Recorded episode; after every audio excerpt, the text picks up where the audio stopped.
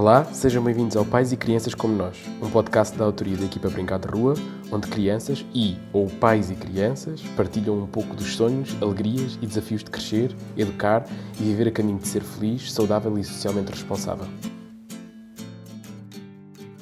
Neide e Lourenço, sejam bem-vindos.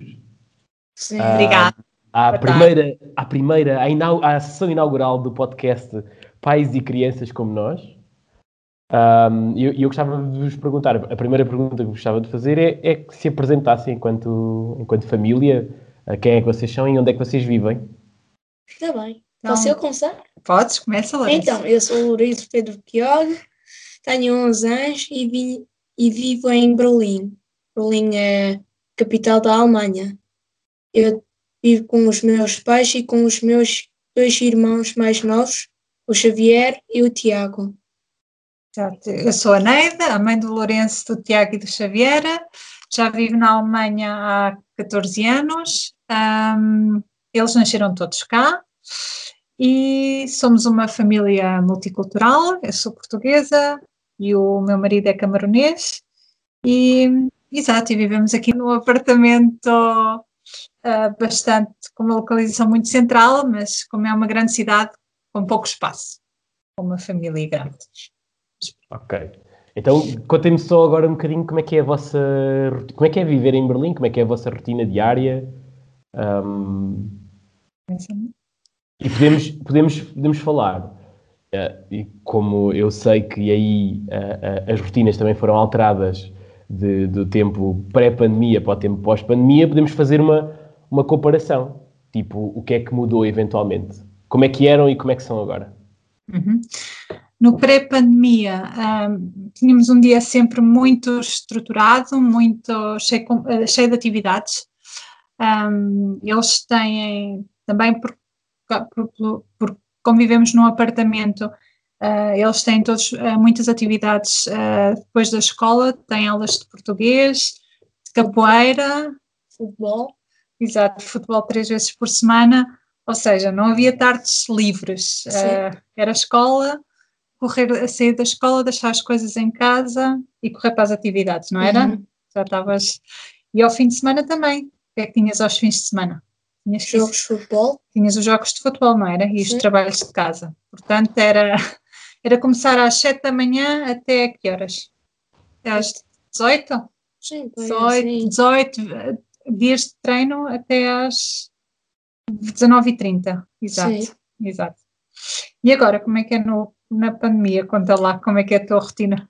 Na pandemia, agora, quando estamos no confinamento, acordamos para ir às nove da manhã ou qualquer coisa, que é que sei uhum, Bastante melhor, estou a ver. Temos tempo, o despertador está desligado. Um, acordamos, comemos o nosso pequeno almoço, comemos e depois fazemos os nossos trabalhos de casa.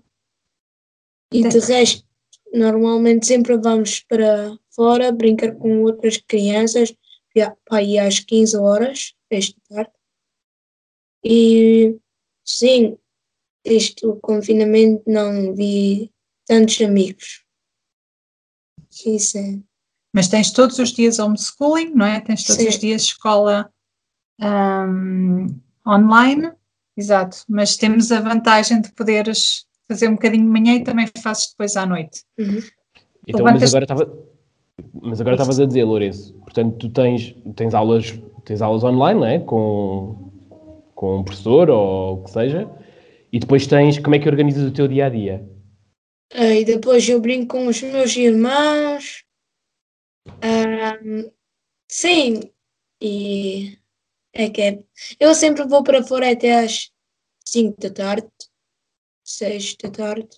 Okay. Depois, como é que vocês, como é que vocês organizam isso? É, é tipo, uh, já sabem que se vão juntar àquela hora e, e, combinam ou como é, que, como é que fazem? Combinamos, combinamos que saímos às três da tarde e brincamos até às seis da tarde para ir.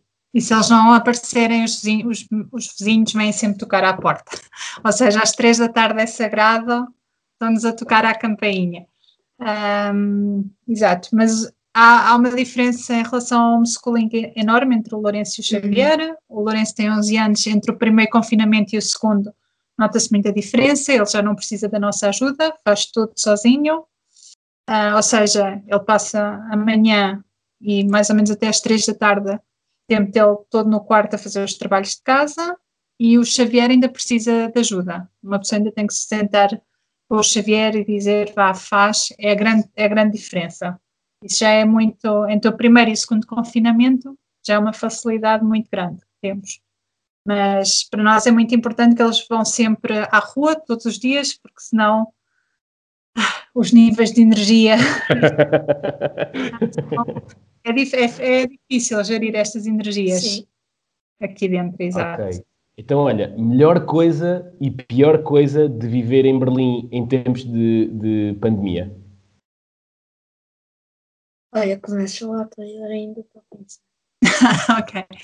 A melhor coisa, acho que, e também comparando o primeiro e o segundo confinamento, no primeiro confinamento os, um, os parques infantis foi tudo fechado, cerca de, de, um mês, e foi um período muito complicado, se bem que nessa altura, foi em março, o tempo estava melhor, era a vantagem, mas foi ótimo eles terem percebido, depois do primeiro confinamento, que foi um erro enorme fecharem os parques e confinarem as crianças uh, dentro de casa, porque uh, houve aumentos, uh, se sabe da comunicação social, é que houve aumento de violência doméstica, a dependência dos, das crianças em relação aos mídias, aos computadores também aumentou muito, tem, tem sido uma coisa um bocadinho complicada de gerir.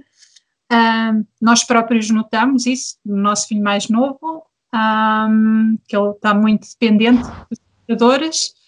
Um, pronto, acho que isso é, é, de facto a melhor coisa que eu noto enquanto mãe é que, apesar de tudo, há muita.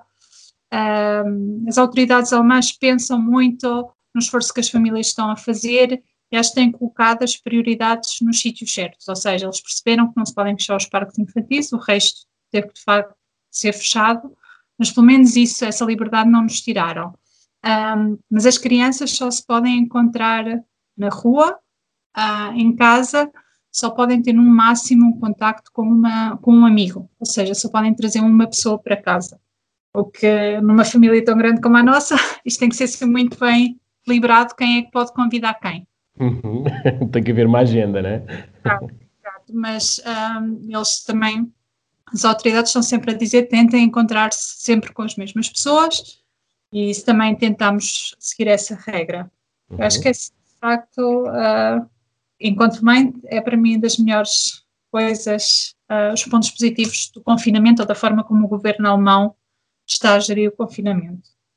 Uh, para mim, uma das piores coisas, como ela já disse, é que muitas pessoas agora estão viciadas em telemóveis, computadores, televisão e tudo.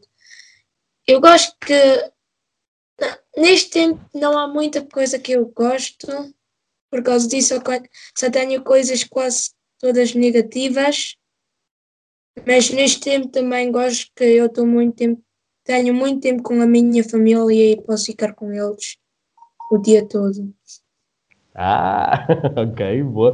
Então, olha, se calhar a melhor maneira de terminarmos é mesmo perguntar-te qual é o teu desejo para, uh, para os próximos tempos. Um desejo, se tivesse assim uma varinha de condão uh, que pudesse mudar uma coisa, o que, é que tu, o que é que tu gostavas de mudar? Eu gostaria de mudar aqui a vida. Eu gostaria que tudo seria outra vez normal, que não existia este vírus. Uhum. Acho que gente, gostaria que este vírus nunca mais vai existir. Isso é o meu maior desejo para os próximos tempos, mas que eu, eu já sei que isso certeza não vai acontecer. Por causa disso, desejo-me que toda a gente está saudável e isso é tudo. Acho que estamos perfeitamente alinhados. Obrigado, Lourenço. Obrigado, Neide.